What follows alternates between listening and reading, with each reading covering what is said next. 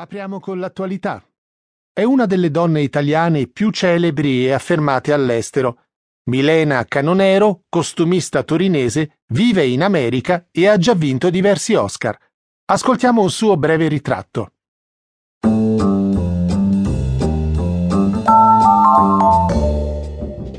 In Italia non è molto nota, ma all'estero è tra le donne italiane più famose. Nata a Torino nel 1946, Milena Canonero è un'apprezzata costumista del cinema, l'unica italiana candidata a ben nove premi Oscar. Ha vinto quattro volte per i suoi meravigliosi costumi di scena, l'ultima proprio nel 2015 per gli abiti anni 30 del film di Wes Anderson Grand Budapest Hotel. Ha vinto il primo Oscar a soli 30 anni, nel 1976, per il film di Stanley Kubrick Barry Lyndon il secondo nel 1982 per Momenti di gloria di Hutch Hudson e il terzo nel 2007 per i colorati e curatissimi vestiti del film di Sofia Coppola, Marie Antoinette. Milena Canonero vive in America da molti anni e ha un solo rimpianto, avere rifiutato l'offerta di George Lucas di realizzare i costumi del primo film della fortunata saga di Star Wars 1977. La costumista italiana era troppo stanca dopo il film con Kubrick.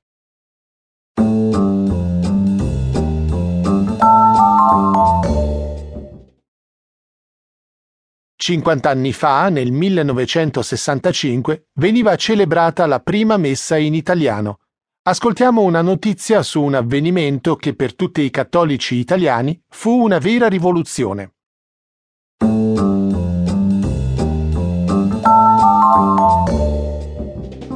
Anni 60. Il mondo cambia. In Italia, come in altri paesi europei, c'è il boom economico. L'uomo conquista lo spazio e in tutti i settori i cambiamenti sono rivoluzionari. A metà di questi favolosi anni 60, esattamente 50 anni fa, anche la Chiesa cattolica entra nella modernità. Il 7 marzo del 1965 Paolo VI celebra la prima messa in italiano. Per secoli la lingua della liturgia è stata il latino, ma la Chiesa decide di sacrificare tradizioni di secoli e soprattutto l'unità di linguaggio dei vari popoli in omaggio a questa maggiore universalità per arrivare a tutti. Dice così il Papa quel giorno, durante l'Angelus, per spiegare questa piccola, grande rivoluzione.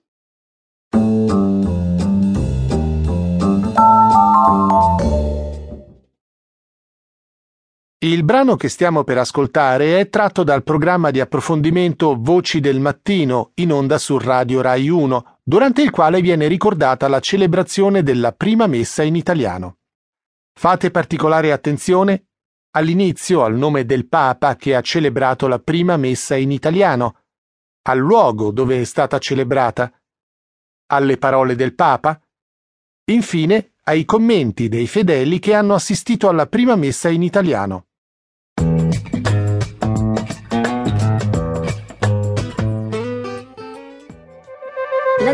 Decisione di Paolo VI fu simbolica, in quanto il Papa non celebrò la messa in San Pietro, ma in una semplice parrocchia di Roma.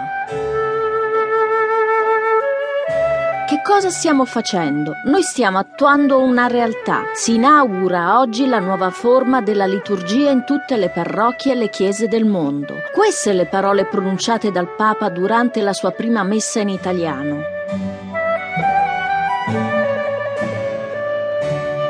E quella domenica di marzo in tutte le chiese i sacerdoti hanno celebrato in italiano. La messa è finita, andate in pace. Rendiamo grazie a Dio. Fu uno shock, non era solo un diverso modo di pregare, ma di vivere la fede. Ascoltiamo le voci di allora. Molto più mistica e raccolta, insomma, una cosa molto bella, commoventissima. Poi noi il latino lo comprendiamo solo una terza parte. Questa, sai, è più comunicativa, vero? Si partecipa meglio così. Rispondete ora con vero o falso alle seguenti affermazioni sul brano che avete appena ascoltato.